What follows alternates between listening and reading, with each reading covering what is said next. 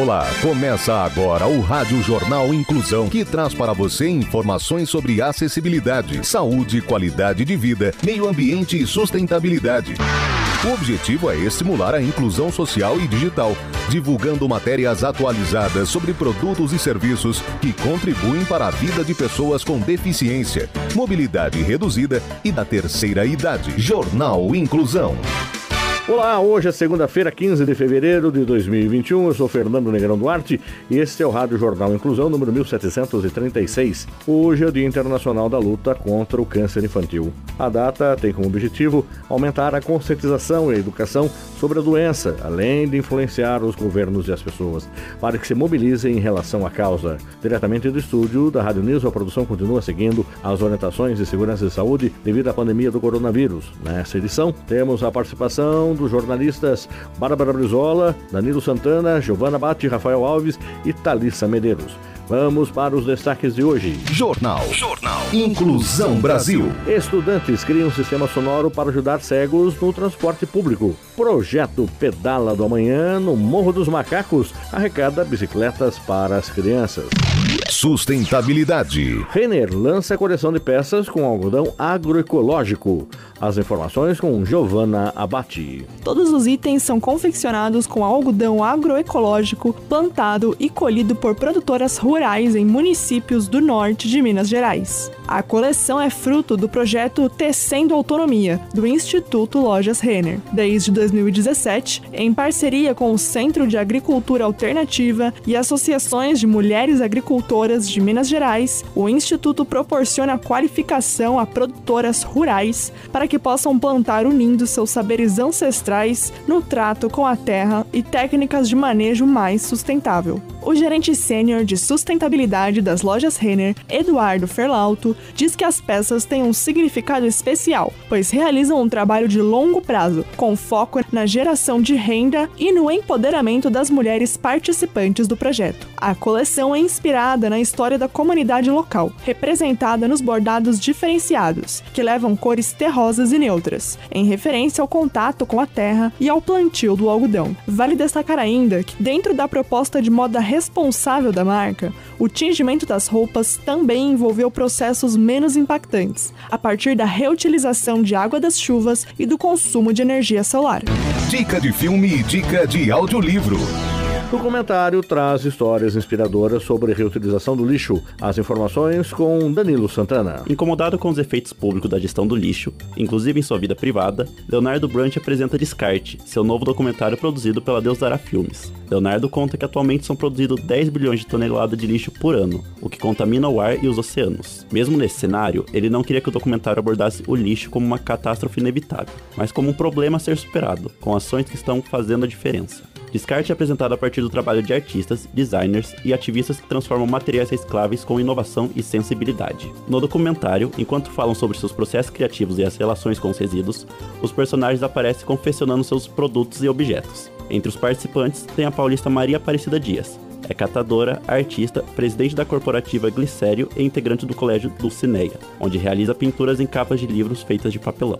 Seus trabalhos já foram expostos em livrarias de Londres, na Inglaterra. De acordo com Leonardo Brant, o aprendizado gerado durante as filmagens vai render outras ações, como a temporada com sete episódios de um podcast para falar da pesquisa e do processo criativo do filme, um videoclipe com a música original do documentário, um e-book e debates programados para universidades e organizações não governamentais. Descarte pode ser visto nas plataformas de streaming Now e Vivo Play. Lixo é a palavra genérica utilizada para designar aquilo que não nos interessa mais. Será que podemos romper com a cultura do lixo e iniciar um padrão de comportamento sustentável? Ciência e tecnologia. Estudantes criam um sistema sonoro para ajudar cegos no transporte público. Repórter Rafael Alves. Motivados pelo ingresso de um colega portador de deficiência na Escola Técnica Estadual ETEC, Dona Escolástica Rosa, estudantes do curso de logística da unidade desenvolveram um projeto que pode provocar mudanças no transporte público coletivo na cidade de Santos. Trata-se de um sistema sonoro para auxiliar e dar autonomia aos passageiros que enfrentam dificuldades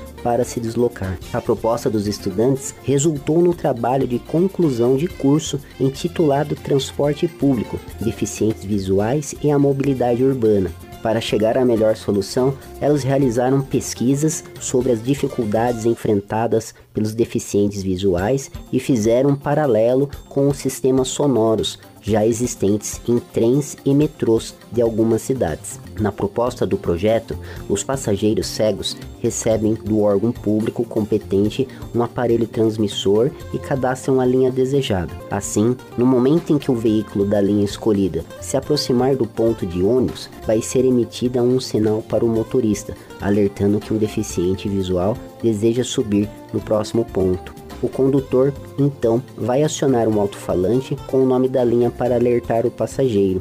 Segundo as estudantes, o dispositivo vai funcionar via GPS, com transmissão de informações em tempo real, como o nome da rua e o ponto de referência. A vereadora Audrey Kleins se mobilizou para criar um projeto de lei que atualmente aguarda para entrar na pauta da diretoria legislativa. O trabalho também ganhou destaque no 11º Congresso Brasileiro de Iniciação Científica, promovido pela Universidade Santa Cecília. Comportamento. Com a pandemia, paisagismo e jardinagem movimentam 8 milhões ao ano. Quem tem as informações é Thalissa Medeiros. Este período de pandemia tem feito com que as pessoas convivam mais em seus ambientes domésticos e procurem melhorá-los, tornando cada cantinho da casa mais confortável e cheio de vida. E isso tem causado aumento nas buscas por paisagismo e jardinagem. A Ibra Flor, Instituto Brasileiro de Floricultura, estima a movimentação de 8 bilhões de reais por ano. Em meio à capital paulista, a equipe do canal Rural encontrou Roça Urbana, resultado de um projeto de paisagismo conduzido no Jockey Club, que investe na produção de girassóis sem agroquímicos. Segundo a administração do espaço, são 10 hectares semeados com a planta da família das Asteraceae, devendo chegar a uma produtividade de 1.500 quilos por hectare. O pesquisador do Instituto Agronômico Afonso Peixe Filho diz que o paisagismo contribui para a saúde das pessoas, então por isso pode trazer muito prazer. Segundo Afonso, independentemente da produção, o trabalho de imagem que a cultura dá paga todo o investimento, considerando todos os benefícios proporcionados aos humanos e para a fauna.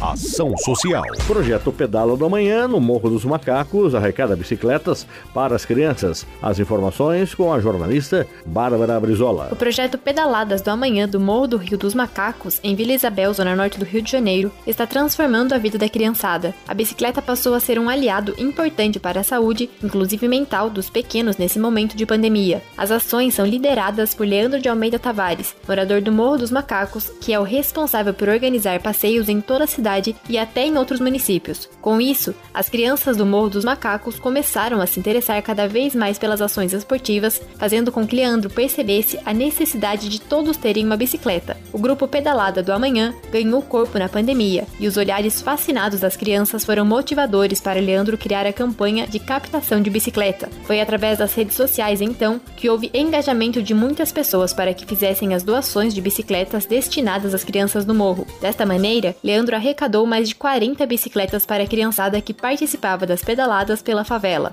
Além dos passeios, o projeto também proporciona lanches para os pequenos, e com o aumento do número de participantes, o grupo iniciou a busca por bicicletas que não estavam sendo utilizadas em condomínios próximos ao morro para que todas as crianças se envolvessem talvez. Quem quiser doar ou ajudar o projeto Pedaladas do Amanhã pode entrar em contato pelas redes sociais, pelo Facebook ou Instagram. É só procurar por Pedalada do Amanhã. Jornal Inclusão Brasil. O Rádio Jornal Inclusão de hoje termina aqui. Se você quiser entrar em contato com a nossa produção, envie um e-mail para radioniso.br. Repetindo, radioniso.br ou pelo nosso WhatsApp, que é 15 99724 3329. Repetindo, 15 99724 3329.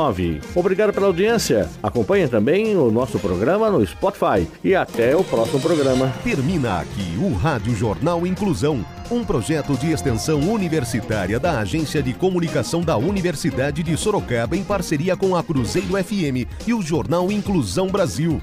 Apoio da fisioterapeuta Dariene Rodrigues. Jornalista responsável e apresentador, professor Fernando Negrão Duarte Reportagens Agência de Comunicação da Uniso. Gravado no Laboratório de Comunicação da Universidade de Sorocaba com técnica de Douglas Vale. Tenha um bom dia e até a próxima edição. Em instantes, você acompanha o Jornal da Cruzeiro.